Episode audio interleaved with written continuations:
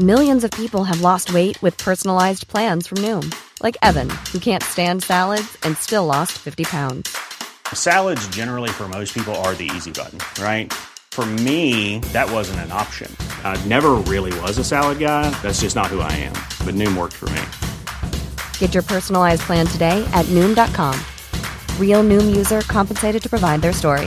In four weeks, the typical Noom user can expect to lose one to two pounds per week. Individual results may vary. Ryan Reynolds here from Mint Mobile.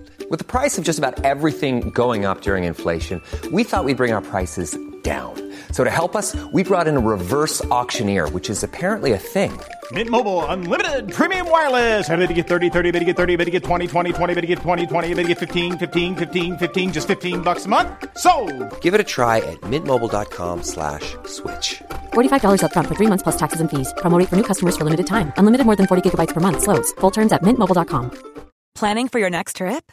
Elevate your travel style with Quince. Quince has all the jet setting essentials you'll want for your next getaway, like European linen, premium luggage options, buttery soft Italian leather bags, and so much more. And is all priced at 50 to 80% less than similar brands. Plus, Quince only works with factories that use safe and ethical manufacturing practices.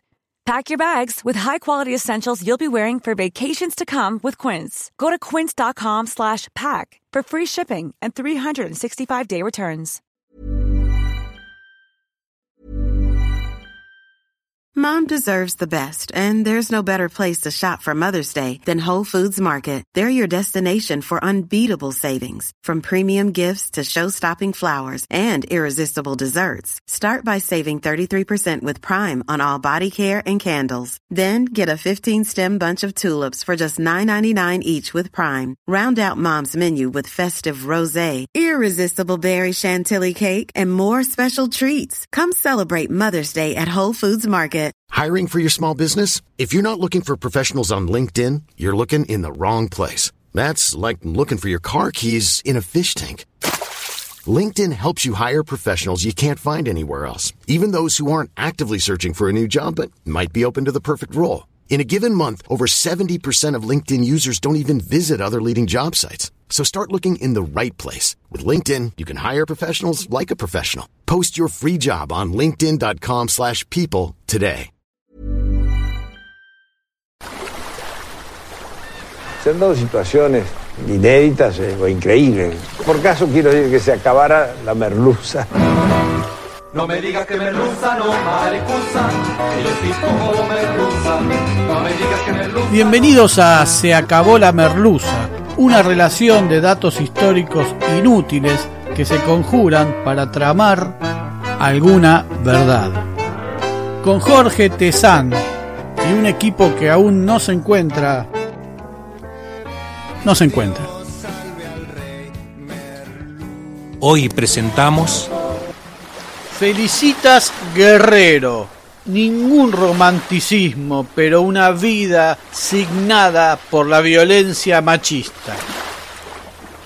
Vamos a contar una historia que ya se ha contado mucho, pero sin ciertas revelaciones y enfoques, sin darle ese cariz romántico que verdaderamente no tuvo. Se trata de la historia de Felicitas Guerrero, la mujer más hermosa de la República. Más allá de la impronta romántica que se le intenta imponer, es un caso de femicidio y de violencia de género sostenida en el tiempo en épocas en que estas cosas no se tomaban como válidas, con el condimento de la gran fortuna y los ambientes de negocios de la época. Felicia Antonia Guadalupe Guerrero y Cueto había nacido un día de calor en Buenos Aires el 26 de febrero de 1846 y dicen que al crecer estaba buenísima y todos la pretendían. Hija de un inmigrante vasco, Carlos José Guerrero, y de una dama de la sociedad porteña, Felicia Cueto y Montes de Oca. Su padre, Carlos Guerrero, fue el que introdujo el primer toro Aberdeen Angus en la Argentina, un animal llamado virtuoso. El retrato, por llamarlo de alguna manera, de este primer toro puede verse hoy en la etiqueta de un conocido whisky. Podemos decir que la muerte de Felicitas no fue más que la última de una serie de fatalidades de la que siempre fue víctima. La primera fatalidad fue que la viera el millonario Martín Gregorio de Álzaga, que ya a sus 48 años se enamoró de ella, por decirlo de alguna manera, y pidió su mano a su padre y amigo. Álzaga era dueño de la estancia Bella Vista, otorgada por Rosas a su padre, Félix de Álzaga, antiguo aliado del restaurador por su desempeño como jefe de regimiento. Era además nieto de Martín de Álzaga, el héroe de las invasiones inglesas junto a Liniers. Este mismo Martín Gregorio de Álzaga estuvo exiliado, sin embargo, en Brasil durante el gobierno de Rosas, Carlos Guerrero recibió una oferta que no podía rechazar, el negocio de su vida. Habló con Felicitas, que con 16 años pensó que pese a la costumbre, era un hombre muy grande para ella. Sin embargo, su padre insistió. Felicitas lloró muchos días hasta que terminó aceptando. Su padre no veía consolidado el futuro de la familia y por eso había arreglado el matrimonio. El casamiento se llevó a cabo en 1862 en la iglesia de San Ignacio, ahí al lado del Nacional Buenos Aires. Dicen que el casamiento fue todo un suceso para la sociedad porteña de entonces y que entre los invitados estaba un tal Enrique Ocampo, tío abuelo de Victoria, de su hermana Silvina, la que estaba casada con Bioy Casares, que ninguno de ellos tiene nada que ver en esto, y este Talocampo estaba enamorado de Felicitas. Pero en ese momento todos los hombres estaban enamorados de Felicitas. Al año siguiente, Felicitas quedó embarazada y nació su hijo Félix Francisco Solano de Álzaga, pero allí sucede una segunda fatalidad, y es que aparece una antigua novia de su marido, una francesita llamada María Caminos, a quien no solo el tipo nunca había dejado, sino que vivía en un campo de este desde hacía unos veinte años y tenía cuatro hijos naturales de Álzaga. Al parecer la había traído de su exilio brasileño, donde había nacido su primer hijo. Esa rama de los Álzaga son los fundadores del pueblo de Mechongué, pese a que en Mechongué dicen que el fundador del pueblo fue el propio Martín Gregorio de Álzaga, que al momento de la fundación del pueblo llevaba como cuarenta y pico de años muerto. Tanto su marido como su padre, que conocía el asunto, le habían ocultado la existencia de esta otra mujer a Felicitas. El tema era discernir quién se quedaba con el dinero de Álzaga en caso de su muerte, ya que era un hombre mayor, y las leyes no eran las de ahora. Felicitas montó en cólera, pero Álzaga reescribió su testamento y nombró heredero universal a su hijo con Felicitas, y a ella y a Carlos Guerrero como encargados de administrar sus bienes. Todos tranquilos. Pero viene la tercera fatalidad. Félix, el heredero, Muere a los tres años y dos meses de edad, algunos dicen que de fiebre amarilla y otros en un accidente, del cual no hay demasiados datos. Es 1869 y morirse de fiebre amarilla en ese momento no era improbable, pero era como morirse de COVID en 2019. Todavía no se había desatado la epidemia de fiebre amarilla, así que adherimos a la idea del accidente, pero no entendemos el silencio sobre el tema. No había tiempo para lágrimas. Pronto Felicitas volvió a quedar embarazada y su marido preparó un nuevo testamento en el que nombraba heredero al niño por nacer y aclaraba que si perdía a su nuevo hijo, Felicitas recibiría la herencia.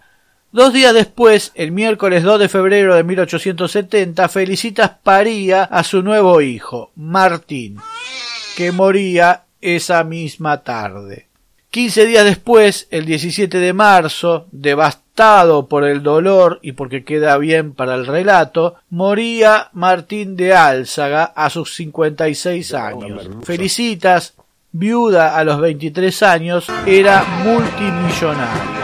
Pese a todo, la otra familia de Álzaga recibió a su muerte un millón de pesos previstos, tal vez sin que Felicitas lo supiera en el testamento del millonario. Felicitas comenzó a hacerse ver en las reuniones de sociedad y a ser cortejada por todo tipo de caballeros. Allí reaparece este señor Enrique Ocampo Regueira, que le llevaba apenas siete años a Felicitas, y como dijimos era tío abuelo de Victoria y Silvina Ocampo, que por supuesto repetimos, no tienen nada que ver en esta historia porque ni siquiera habían nacido. Pero Ocampo era un poco cargoso y Felicitas trataba de apartarlo de la manera más cortés posible. Sin embargo, había quienes decían que ambos habían dado el paso más íntimo que se podía dar. El tipo le tiraba frases como Si no me permitís ser el sol de tu amor, seré tu sombra. Enfermito, sí, sí. Pese a todo, hay quienes dicen que no tenían una relación formal y que todo se redujo a una declaración de amor de Ocampo seguida de un tremendo acoso del mismo. No lo sabemos. Allí viene una fatalidad más, ya perdimos la cuenta, pero disfrazada de dicha. Un día muy cálido de noviembre de 1871, Felicitas se encontraba en una de sus estancias en el partido de Madariaga y decidió ir a ver las obras de un puente que iba a cruzar el Salado en otra de sus estancias, la postrera, la que había comprado la familia de Ambroise Kramer, muerto en la azonada de los Libres del Sur en 1839. Por allí pasa el río Salado y Felicitas construyó un puente para cruzar el mismo. Uno dice qué alma caritativa, generosa, para que la gente no necesitara de botes y barcos para poder cruzarlo, eh, pero en realidad era que venían los carros tanto del, del norte hacia el sur y del sur hacia el norte y los carreros se juntaban en dos pulperías a cada lado, esperando que el salado baje para poder cruzarlo con las carretas, en ese punto donde está la estancia. Entonces, tenían que esperar 15, 20 días a que el, el salado baje, y entonces, ¿qué sucedía? Se divertían, hacían lío, gritaban, había escenas de pugilato y de todo tipo, que por supuesto había que tratar de evitar. Entonces felicitas con mina al ingeniero Luis Huergo y este Luis Huergo se va a Europa y compra un puente hecho, nada de proyectarlo, ¿no? Compra un puente hecho y lo iban a armar ahí frente al Salado para que se pueda pasar. Perfecto. Entonces Felicitas iba a ver las obras del puente eh, ahí en el sur de Chascomús. Parten todos en sus carros a campo traviesa, porque no había rutas, y en el medio del recorrido se oscurece el cielo, comienza una tormenta terrible, hay inundaciones, árboles que se caen, el cochero que pierde el rumbo, es de noche, está todo oscuro y en medio de esa tormenta un jinete viene al auxilio. Felicitas abre la puerta de su coche y pregunta ¿En dónde estamos? Y el jinete le responde En mi estancia que es la suya, señora. Se trataba de Samuel Pedro Sáenz Valiente Higginbottom, un sueño hecho hombre de veinticinco años, quien le invitó a guarecerse en el casco de su estancia. Al bajar felicitas de su carruaje, Sáenz Valiente tiró su poncho al suelo para que no tenga que pisar el barro y ella se enamoró locamente y desde ese día ya no le interesó Ocampo ni nadie más.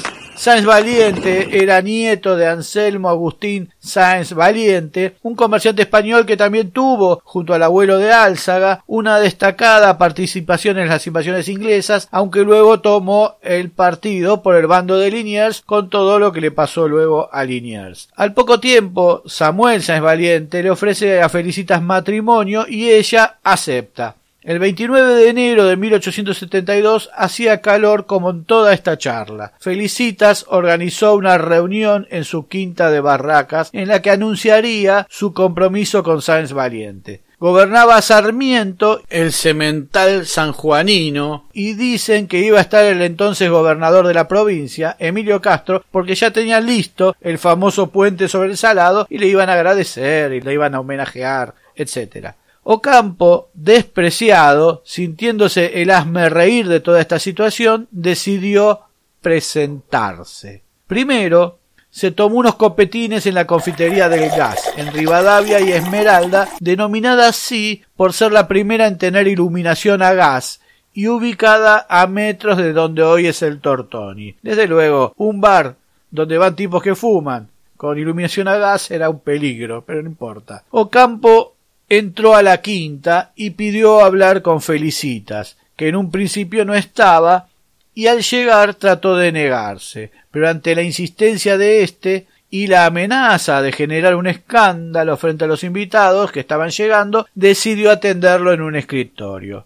Ahí fue Felicitas caminando por un pasillo al encuentro de Ocampo. Detrás de ella iban Antonio Guerrero, su hermano de 16 años, y un primo, Cristian de María, de 22, que estaba enamorado de ella.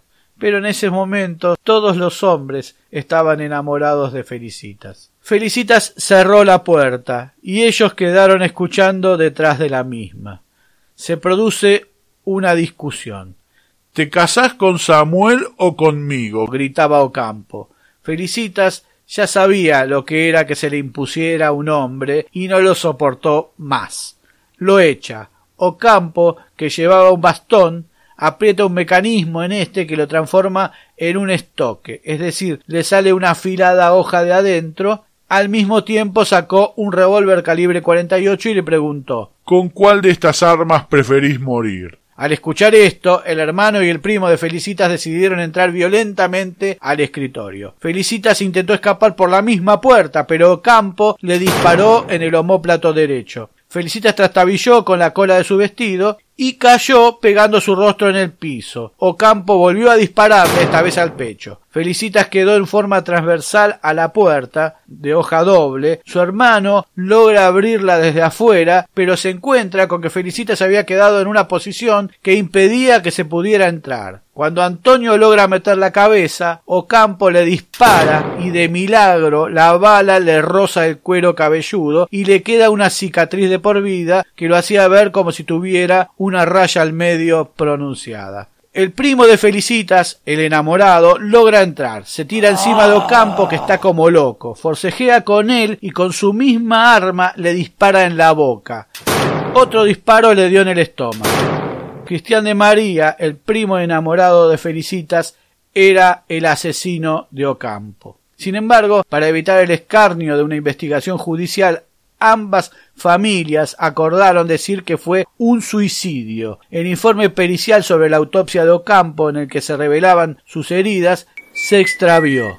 Felicitas sobrevivió. Quedó paralítica, con el rostro destrozado, fue llevada a una habitación mientras le pedía a su novio, Sáenz Valiente, que no la abandonara.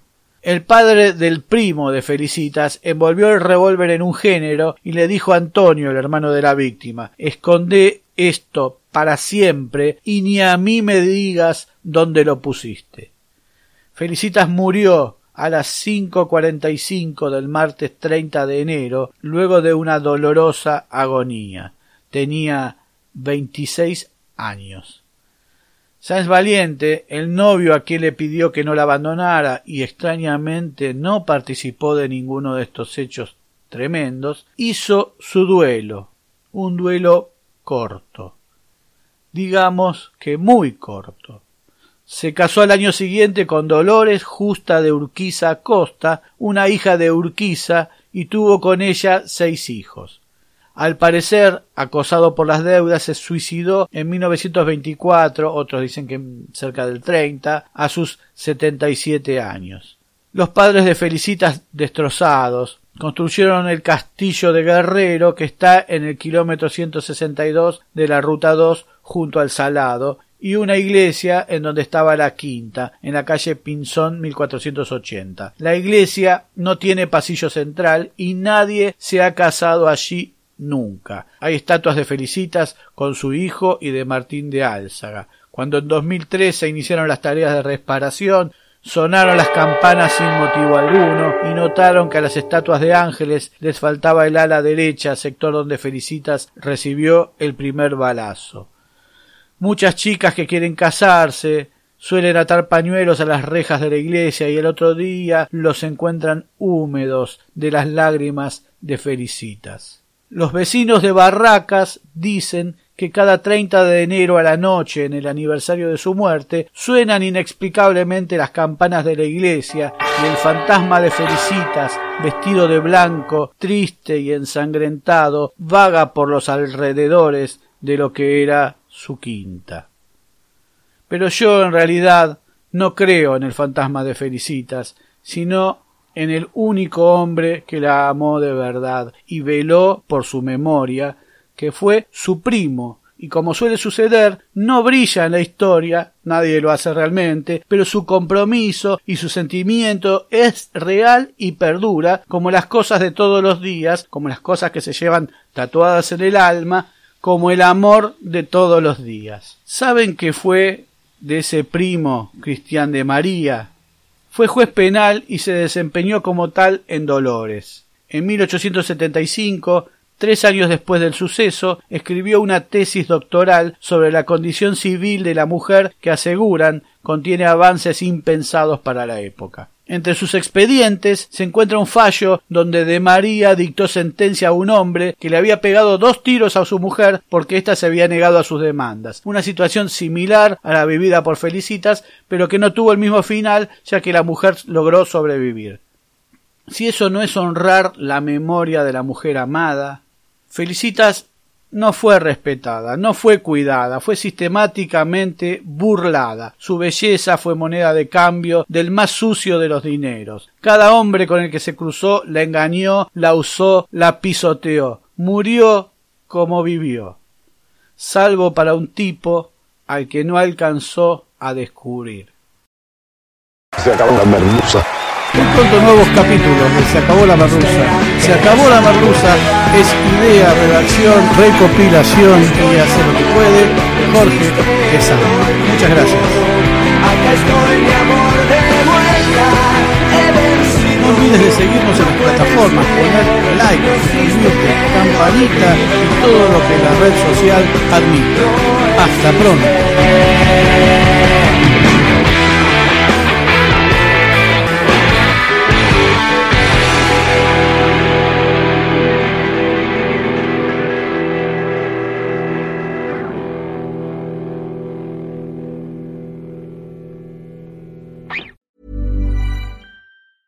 Even when we're on a budget, we still deserve nice things.